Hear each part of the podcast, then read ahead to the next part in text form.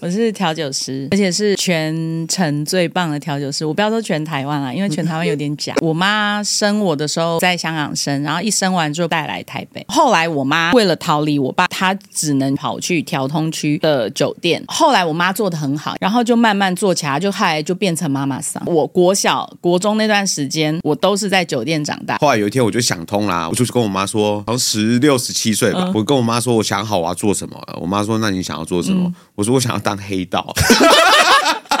什么？那时候男朋友对我很好，可是我很害怕。我觉得说，难道我这辈子就要跟他在一起了吗？我就只觉得说，我的人生不会只有你一个男人。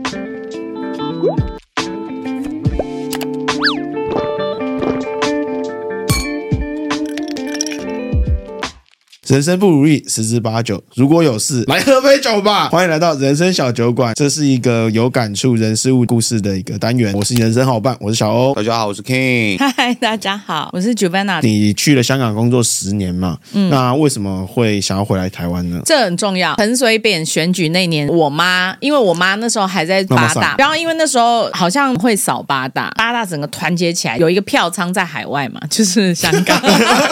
我妈就威胁说：“你赶快回来投票。”然后我那时候我也不懂政治，我妈说我就回来了，所以我就回来投票。本来只是想要投完票就那时候香港有男朋友，那时候那一任的男朋友是斯里兰卡人，一个很不错的男的，可是也是很乖很听话，所以我就想说：“哎，由此来又，又来又，又，又，又是完蛋，我是我爸了。”所以所以那时候台湾的那一任已经分掉了吗？早就掰掉多少年前了。所以我妈叫我回来投票的时候，我美其名投票。投票我就待了一两个月，死不回香港。想当然又在那边认识新的男生，这才是重点吧。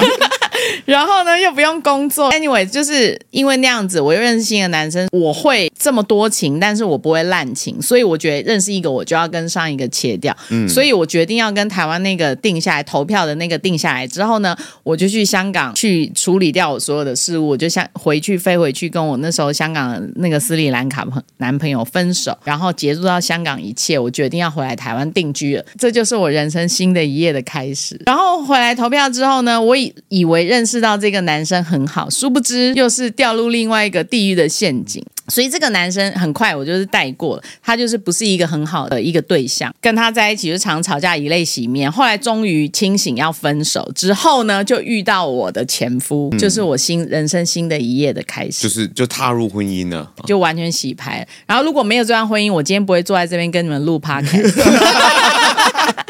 要继续 party 了，可是现在不知道在哪个国家。对，我不知道吧，反正就是一个很棒的开始就对了。我虽然离婚了，但是这一段婚姻是很棒的婚姻，不是说它是一个完美的公主王子的婚姻，而是如果我的人生没有走到翻到这一页的话，我今天不会这样笑看我所有的一切。那个是我人生一个很大的转泪点。那当然，我现在当下的时候，我是很不开心、很不快乐。但是，他是我生命非常重要的一张，所以连带着我也感谢到前一个投票那个男朋友，他没有那么渣的话，我不会认识我的前夫。前夫，那你可以聊一下，就是你在这一段婚姻的过程当中，跳有点稍微有点快了一点，就等于说已经跳到快点快点，因为一集讲不了多少。我们刚刚其实有聊，因为你刚刚有聊到离婚嘛，对，对不对？那我们还讲到日本人。其实我前夫是有名人啦，名人啦，真的是名人。嗯、我认识他的时候，他还是在演一些小配角啊，或者是一些名演那一类喜剧演员呢。他是一个很棒人。然后我们因为朋友的介绍，所以我们就认识。然后很快的，我们三个月以内就所有东西都砍就，就是谈恋爱啊，然后怀孕啊，然后就很快就是三个月搞完所有的事情，然后我们就同居。那边开始的故事，小欧全部都知道啦。屁啊，他那时候根本不是这样，好不好？他那时候跟我讲说，我跟你讲，我要么就跟他结婚，要么我就跟他分手。对，大家就这样，大概就这样。然后，因为你知道，怀孕的妇女就是非常的情绪，反正我们女人所有的事情都要怪荷尔蒙，就对。嗯。然后，所以那个时候怀孕的时候不到三个月，我就吵着说我要把小孩打掉。日本人就当受不了这种这么抓马女人，你也知道，日本女人不是都是很乖嘛？这边又是不知道什么香港女人什么混什么的，反正我就是很刚烈，然后又混台湾文化，反正就整个无不受控，就对。所以我。前夫就是吓死。可是后来他就是觉得说，不管怎么样，小孩要先生下来，他先这样安抚我。他说生下来之后要干嘛，要离婚什么都好。我就是这样被好像被你妈引导这样子，啊、我就好，那我先生下来再说。说反正就是一步一步骗这样子，拉拔到现在小孩也十六岁了。他小孩几岁？我觉得他多久？对，真的就是这样。中间很多故事不讲，就是一开始我也对日本文化很崇尚。反正我觉得亚洲就是会对日本一个标杆，就是你会憧憬各种憧憬，对各种憧憬，不管是不管是教育或者是文化或政府什么，你就是觉得他们食物电器呀最棒最棒，对对，所以你会觉得日本男人最棒。那的确，我我前夫也真的很棒，就鸡鸡也很大。哎，这要帮我上字幕，要上字幕，我要帮我前夫做一个好的一个宣传，因为他现在还是单身，各方面都很好，然后他脾气也很好，中文也非常流利，所以其实我跟他在一起，我们都是讲中文，我不用什么像真的嫁进日本媳妇，然后要什么，所以导致我两个小孩现在日文很烂，就是我们就是全国语的家庭这样，婚姻就是看起来很顺遂，然后表面上看起来我个性很强，很刚强，所以好像外面感觉起来好像也是我的前夫就是一面倒的听我的话。就是感觉很像很棒，可是问题是我刚刚讲的都没错，可是他的事业心很重，他的玩心也很重，所以他结婚之后，他所有的重心都是在外面的，他经营他的呃工作，他的人脉，他的交友圈，其实跟真正在日本的上班族没有两样，就是几乎都不在家里。嗯回家就是睡觉，所以永远他起床，然后梳洗一番，他就是离开家，所以一整天二十四小时里面他都是不在家的，所以导致其实这些小欧也看到，我常跟小欧他们那一票人一起玩，我很感谢他的原因是因为我两个小孩，我生了我儿子之后，我又有女儿，我好像就是单亲妈妈，然后小欧他们这一票哥哥姐姐叔叔阿姨都会帮我一起带小孩，因为我每次有局，我就是带两个人出来，然后我就把小孩丢给这一大群人，嗯、他们就是、啊、对他们就是。他们轮流帮我照顾，因为我真的太累了。嗯、我真的有很长的时间，好几年都是跟他们玩在一起。嗯、然后我两个小孩对这群叔叔阿姨也非常非常的信任，然后也是很熟。然后每次我出门，我就说：“哎，我们现在要跟小叔他们玩啊。”然后我两个小孩就会很开心。可是小欧也是我前夫的朋友。其实如果你看我的脸书，看我们的社群，你会发现说我们重叠的朋友太多了。嗯、然后一开始都是我前夫介绍说这是我的朋友，可是后来他的朋友都变成我的朋友，因为他没有时间在经营。朋友的关系，朋友圈对，后来到最后面玩太熟，我都会逼问大家说，你谁朋友，你谁朋友，我就要大家表态说你是选边站，对，选边站，我是蓝的还是绿的，对 不对？对，我都会逼他们。然后如果他们讲错，我就会生气，这样，因为我花很多时间在经营。那我不是只是利用他们，就是真的是真心在交流，大家真的在一起很开心。那我本来也是个玩咖。那讲到讲到，就是说我个性这么 social 的人，可是我躲在婚姻后面十年以以上。那个时候我没有任何的工作，所以我为什么说女人一定要有工作，要有收入？但那段时间好像说，他主外我主内，可是我其实是一个很需要朋友、很需要我自己圈子，我要有一个我自己的王国的人。可是我的王国说的太小了。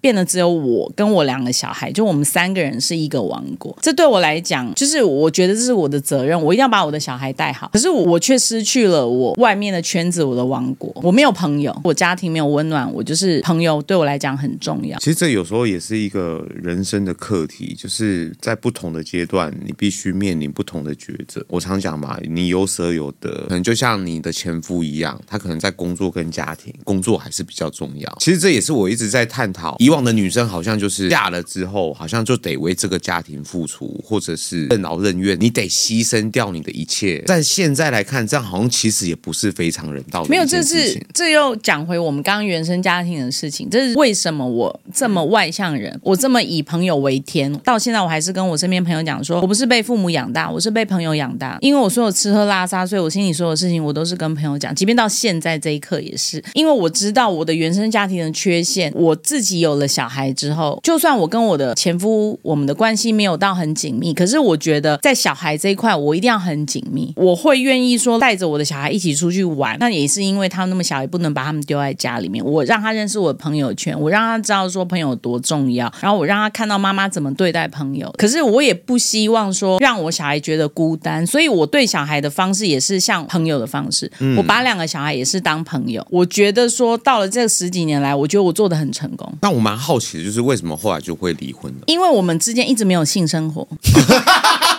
哎、欸，我跟你讲，我不知道镜头的观众觉得我怎么样，但是他们常问我说：“你怎么保持年轻的？”嗯，那我年纪真的很大，我常就开玩笑说：第一喝酒，第二就是要干炮，我不是说做派一定要干炮，然后不停的干炮，这两样事情会让你维持年轻，永葆青春，永葆青春，对，青春永驻。还有要多交朋友，因为朋友会打开你的眼界，嗯、完全不能卡，完全不能剪，不能剪，这一段一定要上秀。不是做爱哦，我一定要说要干炮。我真的现在讲这件事，昨天就有人问我，他说你怎么样姐，你怎样可以永葆年轻？我真的是说要喝酒跟干炮。这太猛了，超猛！感是很屌，是不是讲句他的爸？然后他以前他的爸有很夸张，是嗯，他以前狂妄到就说你是谁的朋友，我不认识你，出去。没有，现在也是这样，一直都是维持都是这样。多屌！大家一直问我是不是会员制，我没有会员，有类似会员制，就是你一定要有人推荐。没有，我是朋友制，你是我朋友，你才能进来。哇，超酷的，是不是很酷？超酷的，反正就是啊。那朋友的定义是什么？只要是认识我了，你可以讲出我的名字，我我也叫出名字，我知道是 King，然后小欧，然后你们知道我叫 Giovanna。进来第一句话，我就会说你是谁？你只要讲得出来这两个答案，你就可以进来喝酒。你讲不出来，就是没有。非常酷。可我比较好奇，那为什么没有晋升？好了，我现在非常重要，就是我现在呼吁宣导，我要看着镜头讲，千万不要嫁给或娶日本人，连交往也不要。你们可以就是纯粹就是性爱关系，但是就是不要交往，因为日本人我们刚刚讲到，日本人就是非常的有礼貌，然后也会内缩，你完全不知道他心里想什么，他喜怒哀乐你不会知道，他可能你得罪他都会讲一下而已，但是他真正的话他摆在内心，你就是永远跟一个陌生人，所有事情 too much 就是不行。我嫁给日本人这么久，就是我其实真的不知道我前夫在想什么，我永远就是最激烈表达的那一个。那当然我是金牛座，金牛座也会有不讲话或是闷吞声的也有。我曾经讲过一个，全部日本人都是处女座，日本人没有别的星座，全部日本人都是处女座啊，原因就是因为他们对所有事情非常的挑剔，然后他们又非常的内缩，内缩到甚至他自己也不跟自己对话，因为他会自己骗自己。包括我的前夫也是，遇到任何的困难的事情，他们就是说不要多想了，我不要想了，我们就做就对了。他不愿意面对他真实的自己，面子最重要，他永远就是想要维持大和平，婚姻不能这样。是我发难说要离婚，他说为什么？我就说因为你都不干我，这要上字幕，要上字幕干我。对，就是我们没有性生活。那你就问说，那他的性生活怎么解决？那我觉得是不是觉得我他就是去外面买春？你可以问他本人，他应该也会承认，因为他就会。等一下，他不承认，我也会逼他承认了。嗯，我现在声明，我跟我前夫现在是我们是非常好的关系。嗯，前夫也跟外面讲，我们是永远一辈子的家人，一辈子的朋友。朋友不会相干吧？不是炮友那种，永远会是一辈子家人。然后我小孩也是知道，然后我们现在全家还是住在一起，就从离婚到现在没有变过。然后所有事情都是维持了跟婚前一模一样的事情。可是小孩知道我们已经离婚，离婚之后我们的感情变更好。很多外人都会说。那你们还会有性行为啊？我说靠腰，我们就是没有性行为才 离婚的。然后你现在问我们会不会有性行为？为什么蠢话？所以怎么着？很多人真的问这个蠢话。我们结婚之后，我们就是分房睡了，因为我是亲喂小孩的哺乳，然后我怕吵到前夫。我是一个很尽责的一个妈妈，所以我们就是分房睡。所以怎么可能婚前没有性行为，婚后有性行为？有些人是会这样，会觉得别的女人比较香，没有还好，因为他已经看过，所以他不会觉得比较香。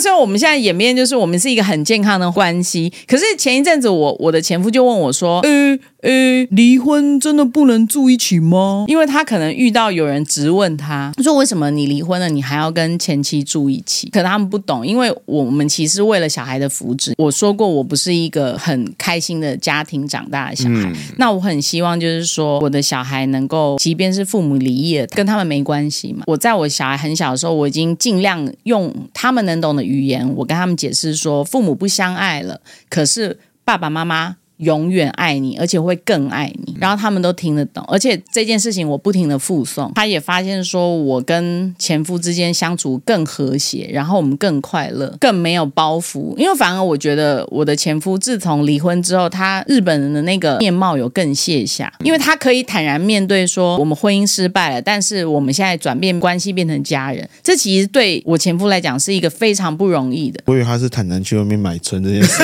也有，因为我现在很聪明，我现在只要他没有回家睡，我就知道他去买春。他不太可能外宿的，因为我前夫跟我一样是金牛座的，嗯、就是我们就是有一个行为模式，就是说我知道他是二十四小时怎么样的一个模式，你只要没有回来，铁定是有鬼。但是小孩就会问他说：“爸爸，你昨天怎么没有回家睡嘞？”这样子，然后他就会说：“哦，因为我很醉，我在店里怎么屁放屁。”你一定是买春，然后睡在外面的房间里面。反正我讲他爸一些什么好笑的事情，我都会用幽默诙谐的方式来讲。然后他们两个其实也很懂了，其实真的没有什么。但是就是因为我们家碍于就是日本人比较爱面子，所以他想要维护一下他的面子，这样。嗯，其实这也是我我常常在思考的，到底婚姻是一个什么东西？婚姻真的不要有，所以你们俩还在婚状态？嗯啊，目前是。好了，那我就不便说明什么，我欢迎加入离婚群组。我常说嘛，我比较你有去 Google 婚姻的创始，因为比如说我身旁其实有很多离婚的朋友，然后甚至是有很多前辈已经离过婚了。其实蛮常在跟我们聊这种话题是，是到底婚姻是谁发明？婚姻的发明是为了钱的关系，因为他们是为了继承财产权益，然后才发明这个婚姻制度。你继续 Google，真的，它是就是一个一个农庄一个财产的分配，然后一个地主的才去发明这样的关系，所以一切东西都是为了钱，所以这个是世纪。最大的骗骗局，骗局以及世纪最烂 最烂的发明，我常常这样讲。你还是要面临到你死后一堆财产的分配。反正我觉得怎样都是跟钱离不开挂钩了。除非你比较强，就好像你说你你走了，你就把店送给我，我觉得有可能会实现在你身上。越不在乎钱的人，是越不会被婚姻制度给管束。人类本来就不是一对一的动物。你看人类以外的所有的动物是生物，哪有结婚这件事情？他们就是想干就干。我跟你讲，生物就是为了繁衍繁衍后代，所以才会他们不停的相干嘛。人类假装很崇尚。我问你啦，你最喜欢吃的食物是什么？King，比如卤肉饭、面、维力炸酱面。那你嘞？然后你最喜欢的食物是汉堡。那如果你可以吃维力炸酱面连续吃一年，我会吐。不准吃别人说，对你也是汉堡。蚁人都是这样。如果你不能对你爱的食物从一而终一直吃它的话，你会干一个男人或干一个女人从一而终几十年吗？这真的是违反生物的本性哎、欸！如果是基于生物物种这样的话，婚姻真是一个非常残忍的发明，世纪最残忍的发明。因为毕竟我也结婚十多年了嘛，我其实觉得在这个恋爱的关系里面呢、啊，传统的妇女其实比较吃亏的。他们其实会在这过程中，会因为可能跟你相处不错，他一心一直对着你。然后也越来越爱你，他对你的期待也越来越多。就像你刚刚讲，你对一个人，你跟他相处十年，你原本所谓的这种好奇心，其实是会递减的。所以就变得说，你要怎么样开启对方的好奇心，让对方对你产生欲望，就是你要不停的变。一来你要发现自己没有发现自己的那一点，以及你当你自己 surprise 到你自己的时候，你能不 surprise 到你身旁的人吗？诶，其实我认为我还算是蛮乖的，我会尽可能满足到他。的需求，在一个最低限度的那个情况下去满足这一件事情，就像你跟你前夫的关系，就是说，我自己认为什么是婚姻，就是如果说你认为你这一生当中有一个人，你觉得你会跟他走一辈子，你想要跟他相处一辈子，我为什么会选择他？为什么为什么会跟他在一起？一定有跟大家说过我是怎么求婚的。你知道我给他一个那个 to do list 的五十点，就是他说你你认为这一点符不符合划掉？认为这一点符不符合划掉？我是用面试的那个状态来看待我的。我操，你超 HR 的啊！我操，对，他就用人事，妈的，他真的你不符合人性。我超理性到极致，就是说，我是客观的分析过，我认为这一段关系在一起之后到结婚这一刻，我会获得我要的生活。这个生活是我要，我很清楚。你这辈子要我再找到另外一个这样生活，我认为不太可能。但是这个是我要的，我过得很快乐。我，我觉得你真的很过快乐，因为如果我是你老婆，我真的是没有办法支持你中年转业或突然变成 YouTuber，我真的会 杀了你。没有重点是他，我说我就会说拍拍肩膀说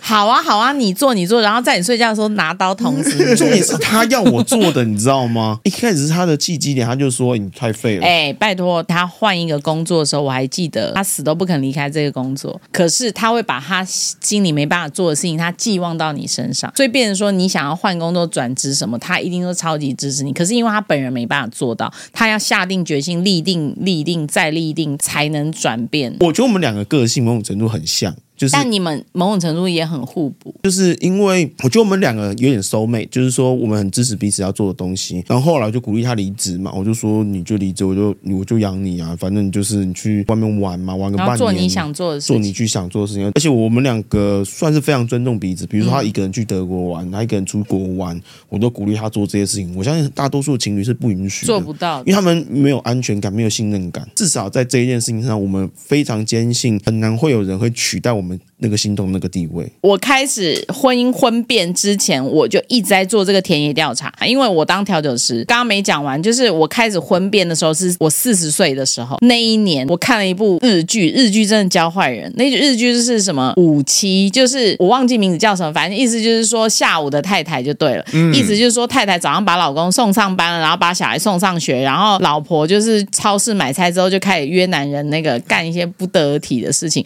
然后呢，下午小孩接放学之后呢，然后就煮饭，然后老公就下班，就就是说这段时间他 free time 的时候，他要干嘛就是他的事，不管这是不是虚构，我觉得这绝对是真实的事情。然后我就受到这个日剧的启发，所以我才展开我新的人生的。我也觉得老娘中间时间老娘就是要去干炮。田野调查就是说，除了我自己身体力行之外，我只要上班，我就开始问大家，然后我只要遇到人，我就说你是单身还是你是已婚。然后我就第一句话我就问说：“那你们还有做爱吗？”我觉得我的认知是，亚洲人只要是在一起长久的关系之后，你们就是会没有性生活。我一问之下，超多两三年之后就再也没有做爱。然后我就说：“那你们多久没做爱？”然后他就会说什么月做啊，或者是什么季做，或者是什么 中秋节做，真的很多很多很多，真的很多很多。那我跟我前夫是连三年都不做一次的。我本来以为我是个案，如果我不做这个田野调查，我不知道原来。我只是所有海选里面的其中一人，我发现太多人跟我一模一样的，有些人就是交往七八年、五六年就再也没有性爱关系，所以我觉得这件事情在我们华人，我还没有办法做到那个西方的例子。那华人的世界里面，我觉得其实这个其实是很普遍性的。我就想要探讨说，为什么大家后后来长久之后的性爱关系变得零了之后，我想要探讨这个事情。那我们回到刚刚讲的是说，其实某种程度其实被。爸爸被妈妈影响你的个性蛮深的，那你有因为这样子而去影响你的小朋友吗？或者是把这样的个性传承给他们，或者是让他们也继承这样这样的个性？因为刚刚有讲到说，华人的父母是比较是权威性的，所以我尽量是希望可以做到民主派。刚开始我为人父母的时候，我其实不懂，我其实还是对我的小孩是很一味性的逼压。当他们是幼儿的时候，可是后来我有被矫正，有人告诉我说这样是不对，所以后来我就才。取就是比较民主性，其实小欧他们也有看过我说打小孩啊，就是或很凶的时候。只是后来我修正了，我觉得说小孩还是要用西方比较民主的方式去教育他，你把他当做一个人。重点来了，不要把小孩当做你的所有物，即便是宠物也不是你的所有物，你的男女朋友也不是你的所有物，他只是你身边一个陪伴。你要把他当成一个独立的个体，你要尊重他们，即便是他们的心智还没开化到可以跟你好好的对谈，但是你还是要尊重他是一个个体。你要问他的意愿，然后你要问他的想法，像你妈妈这样子引导你做这样的事情。嗯、我觉得应该是这样。我觉得是在身边做一个陪伴，而不是一个主导跟控制你。因为我们华人的父母就是会控制，甚至男女朋友，然后很多的关系，或者是主仆的关系，或者是老板跟下属关系，他就是要控制你。因为他不控制你，他觉得他就会失去一切。哦、大家都喜欢掌控的感觉。对，你一定要开放的谈，然后你要尊重他是一个个。体不要是因为他年纪小、经历小，然后你就忽视他的声音。嗯、我现在跟我的小孩是这样子的，即便是我知道说哦，他现在国中生，然后他有一些迷惘，一些交友的迷惘，你还是要很假装的聆听他说哦，这样子哦，嗯，即便是你已经走过，你是前夫的声口吻吧？对对。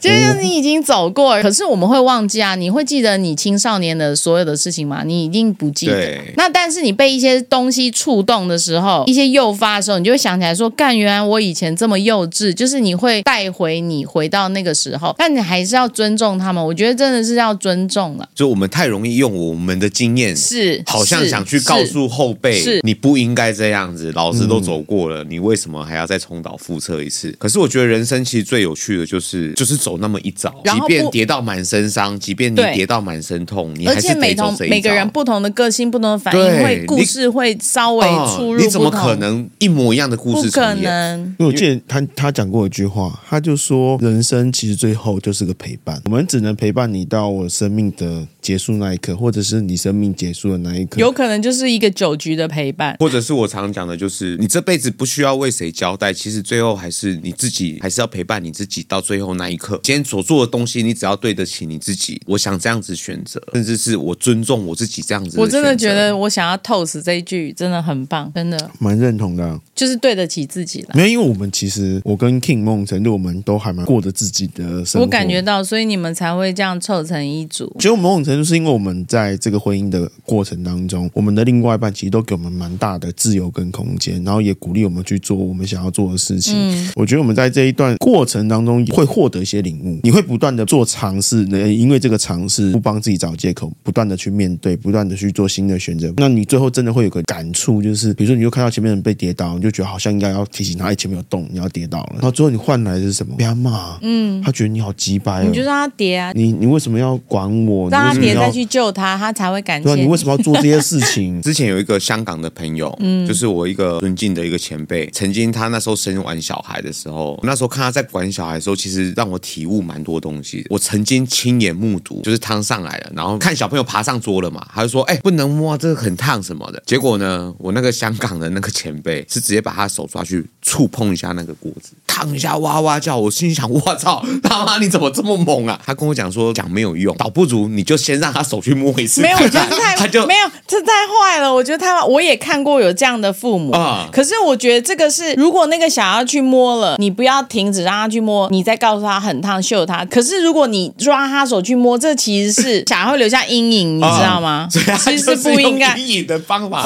教育他的小孩，好痛。我问你个问题哦，就是我说看到前面有个按钮，上面写说这个按钮不能按，你会什么反应？我其实还是是不会按。我的答案其实没有一定，看我当天的心情。其实没有啊，当下有没有喝醉？我们今天聊到现在，其实你人生哪一刻你在想什么，你自己都不知道。就像小欧刚刚问我，我刚刚问他说，我来录音，我可不可以带酒？他说可以啊，我去买。然后我就说不要，我要自己去买。他说没有，我来买就好。我说我不知道我当下我要喝什么。其实认真说，我们如果以以生命周期来讲，脚都踏进棺材了一半了。嗯、对，其实这一辈子让我最有体悟。同意。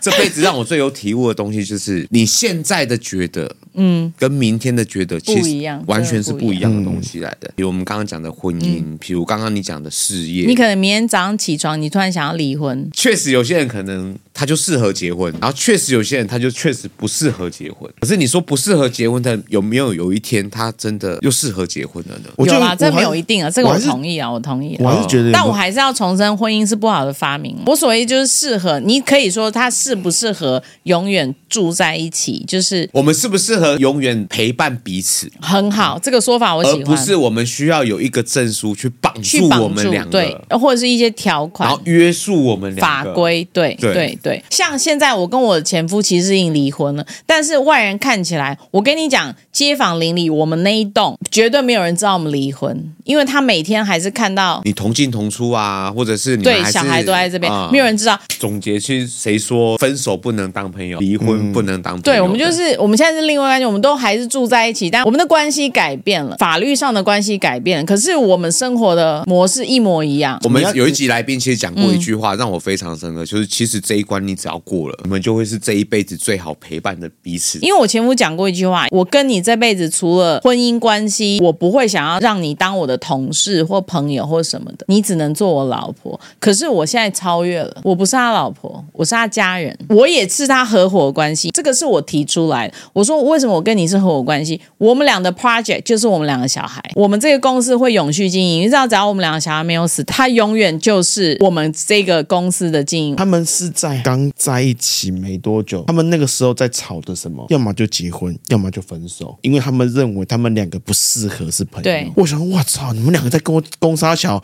这个对，这逻辑到底是什么？真的真的。真的嗯、但是你看他们现在的逻辑跟当年在讲的逻辑一模一样。其实差不多，差不多。其实我刚开始我还是他老婆的时候，我听到他说：“你这种人，我不想当朋友，我也不想当员工。”那个时候我听的是会生气，我走心的。后来我觉得说，现在我定位到了，我觉得我跟他就是永远的家人，因为家人有紧密跟不紧密的，对不对？但是你知道我们的关系永远在。为什么我跟你是家人？因为我们两个共同生了小孩，我跟你没有血缘关系，但是我们有一个非常棒的产品，所以只要这个两个产品永续经营的时候，我跟你永远就是有关系。我我常常讲说，另外一半其实为什么最后变成家人？你不是每天想看到他，所以没有性生活也是合理的，不代表你不 不代表你不在意他。我不知道这能不能剪进去啦。那 我觉得可以，为什么？因为我其实像我老婆，她非常享受一个人生活。我我觉得就是说，每个人在每个人的呃现实中找出路啦。对，没有错。但其实我一直你的蚂蚁理论在调动土著了。干我。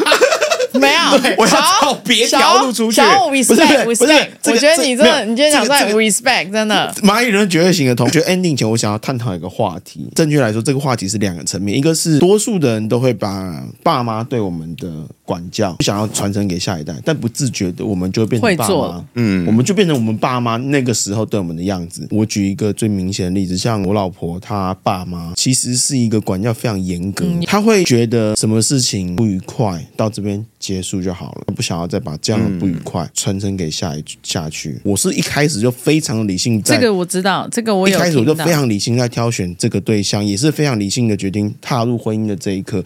那我必须要说，我真他妈会面试人，干这个婚姻真的还蛮快乐的。很大的感触是，我们都为了彼此。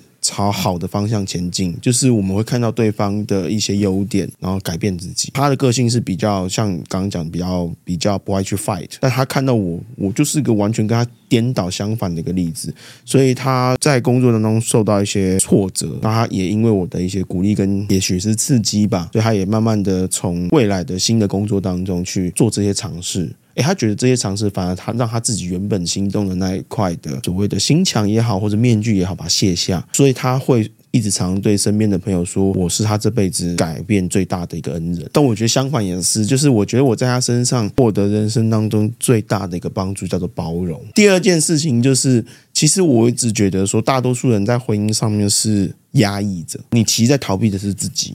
因为你认为，如果说你放弃了，就好像我之前做的所有的一切都很蠢。我觉得大家都是为了面子在活，嗯，真的是这样。我们做很多抉择，以及很多行为跟讲话，都是为了面子，嗯。那你因为维护自己面子，所以你就会不忠于自己。你要讲反话，或者是说包装什么的。我觉得全世界如果把面子放下来，就不会有什么战争啊。哦，其实可以活得很自在，很自在。嗯，因为每个人在维护自己面子，国家维护国家面子，然后公司维持公司的面子，然后个人维持个人的面子。我的意思就是说，如果你愿意放下。最真实的事情，不管你以什么方式，你是以自嘲的方式，或是你开玩笑，或是你很严肃吗？都好，你能不能真实面对自己，然后不要骗自己，然后不要骗身边所有人？其实人生其实活到最后面，怎么卸下面具是一个很大的功课。对啊，不要做诈骗，大家不要做诈骗，真的。你发现你讲实话的那一刻，其实你是最轻松的。对，可是问题是，现在这个社会是你讲实话了，大家以为你在圆什么的。现实最惨的是这个事情。好，那我就来做个总结了。总结就是我们刚刚聊的非常多了，从比如比如说家庭。从婚姻，或者是爸妈的管教，或者是一些很多人生的道理或人生的故事，那其实我们蛮鼓励大家可以活出自己的人生，找出属于你自己的故事。这没有什么对跟错，因为你最终就是面对你自己就好。那如果说你有任何感触或者有感想的话，麻烦你留言让我们知道你的故事，或者是你有想要写东西想要找人倾诉的话，可以去 IG 私讯我们。好了 Fuck Life，看我们面对人生抉择的勇气啦，那就下期见，拜拜。